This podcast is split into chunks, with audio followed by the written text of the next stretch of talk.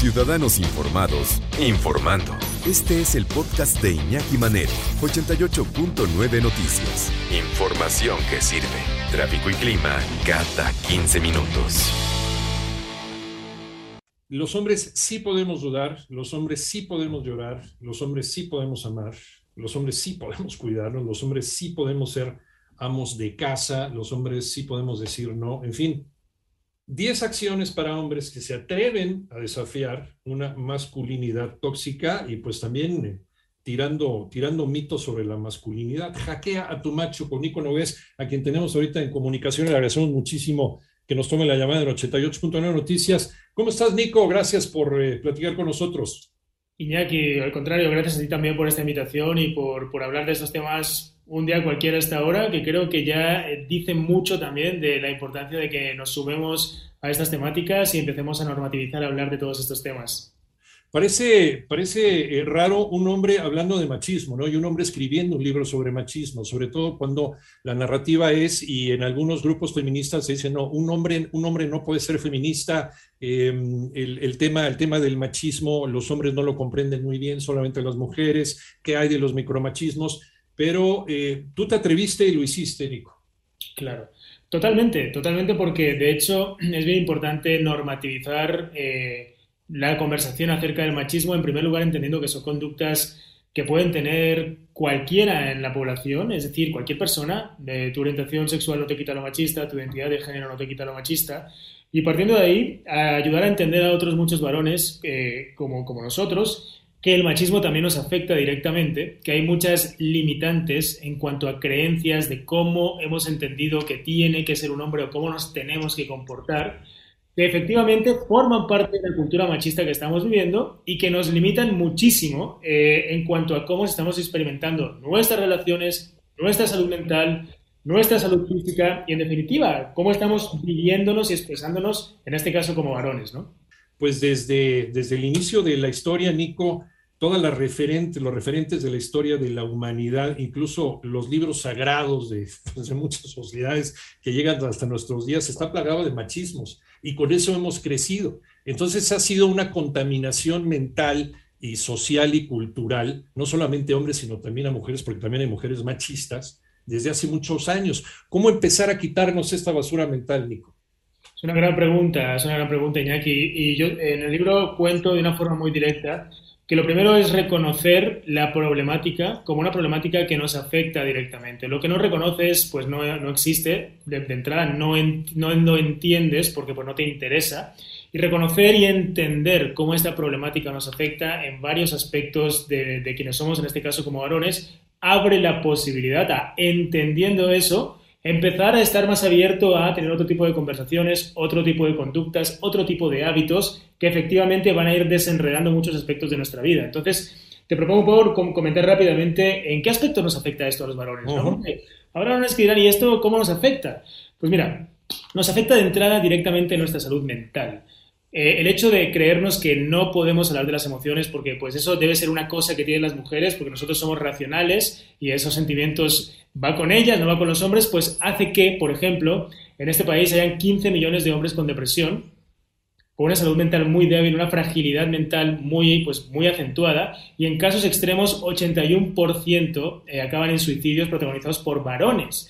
Es un tema grave, es un tema de, de salud pública, ¿no? Entonces, entender que eh, la emocionalidad no la decides, se tiene, una emoción se tiene, y normativizar hablar de salud mental, normativizar contar nuestros problemas, pedir ayuda, es uno de los grandes beneficios que empieza por romper esta limitante de, no, nosotros no tenemos eh, o no podemos mostrar nuestras emociones, esto es cosa de mujeres, ¿no? Otro más, tema de la salud física.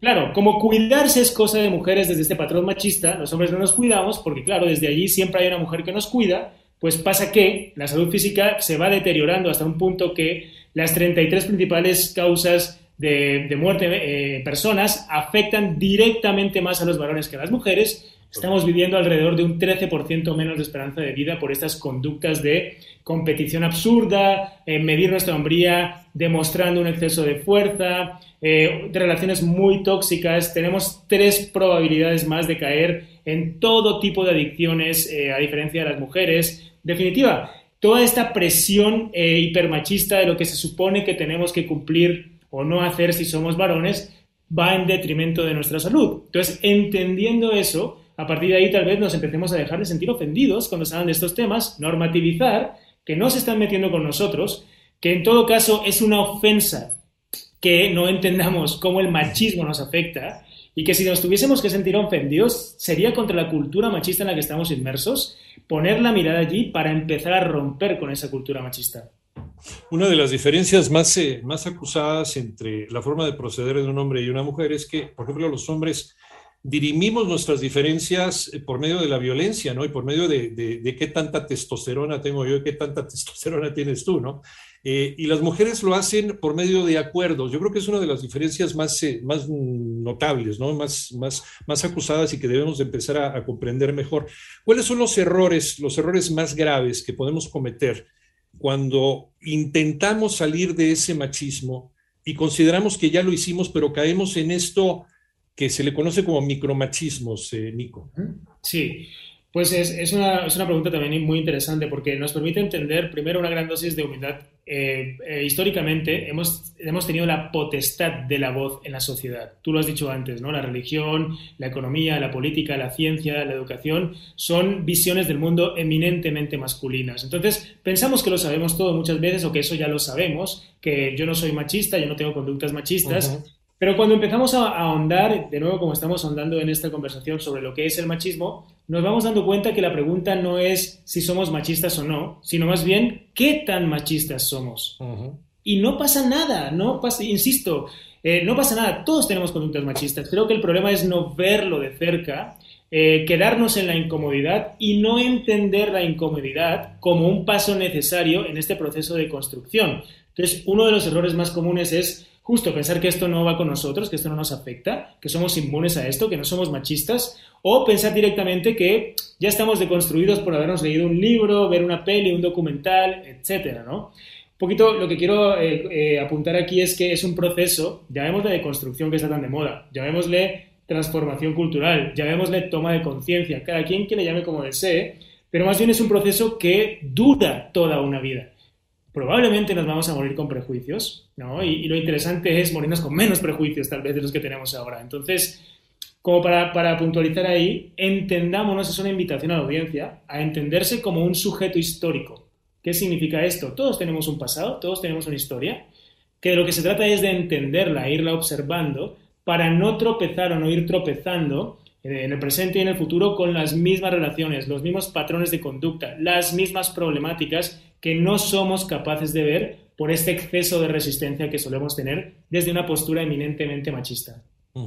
Eh, las marchas, los plantones, las manifestaciones eh, feministas para visibilizar el machismo en el que estamos viviendo, Nico, eh, ¿es, el camino adecuado? Pues es, una, es, también una pregunta controversial, ¿no? Y creo que es necesario responderla también. Em, no hay una única solución. ¿No? Entendemos que hay alternativas, hay personas que están haciendo lo que, lo que pueden, lo que consideran que es lo correcto. En este lado, si lo vemos a nivel poblacional, los movimientos feministas están reivindicando lo que consideran que pues, no solo es justo, sino necesario en cuanto a derechos este, fundamentales, y lo están haciendo a su manera, ¿no? Nosotros, fíjate ahí, es, es interesante esto, Iñaki, porque como género no hemos tenido que reivindicar muchas de las cosas que están reivindicando ellas, ¿no? Entonces... Es fácil opinar ahí de no, así no se hacen las cosas, etcétera, pero miremos que también actuamos con mucha violencia y mucha virulencia, protagonizando, y aquí tengo una cifra espeluznante, más del 96% de las violencias en el mundo las protagonizamos varones. ¿Sabes? Contra varones, contra mujeres, contra otras especies, etcétera. Entonces, yo creo que un poco la invitación del libro aquí, Iñaki, es a que por un momento dejemos de mirar qué pueden hacer mejor ellas y nos centremos sin miedo, ya que, ya que la valentía forma parte de la masculinidad desde ese punto de vista hegemónico, le entremos sin miedo a revisitar qué podemos hacer mejor nosotros.